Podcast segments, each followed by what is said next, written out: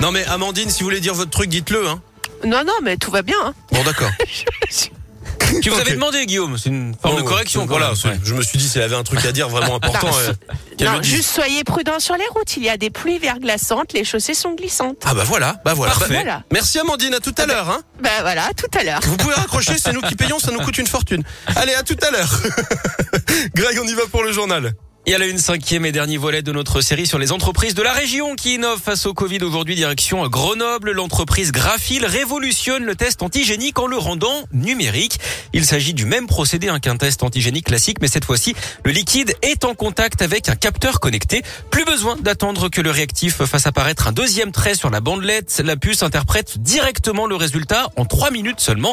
Positif ou négatif, la réponse est ensuite collectée dans une application pour smartphone en utilisant la technologie du sans contact comme une carte bancaire.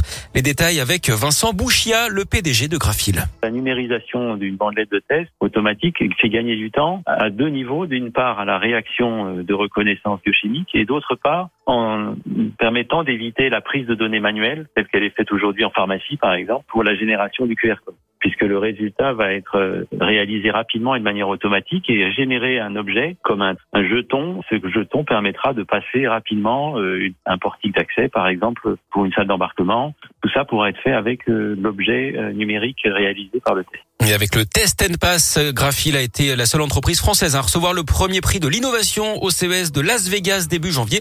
Cette technologie n'utilise pas de pile, hein. sa production est donc très peu polluante. Graphil cherche maintenant des fonds pour produire en très grand volume la technologie avec un impact écologique donc fortement réduit.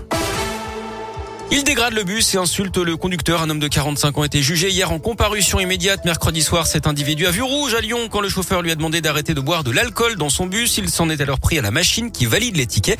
Il a ensuite proféré des insultes racistes au chauffeur avant de descendre et de mettre des coups de pied dans le pare-brise. Il a également essayé d'arracher les essuie-glaces. Cet homme bien connu des services de police a finalement été arrêté et placé en garde à vue. Les salariés de la FNAC Pardieu se mobilisent aujourd'hui. Ils sont appelés à débrayer entre midi et deux pour dénoncer la dégradation de leurs conditions de travail. L'immobilier se porte toujours bien dans le Rhône. Près de 29 000 logements ont été vendus l'an dernier. C'est 16% de plus que les années précédentes. C'est ce qui ressort de l'étude annuelle publiée par l'AFNAIM. Les prix moyens en mètre carré ont encore progressé de 4% pour les appartements, plus 9,4% pour les maisons. Rassemblement des opposants au nucléaire dans l'Ain. Aujourd'hui, l'association Sortir du nucléaire organise cette mobilisation à Valexpo à 17h30. C'est pour demander l'arrêt de la centrale du budget à Saint-Vulbas. Ils ne veulent pas non plus des nouveaux réacteurs EPR.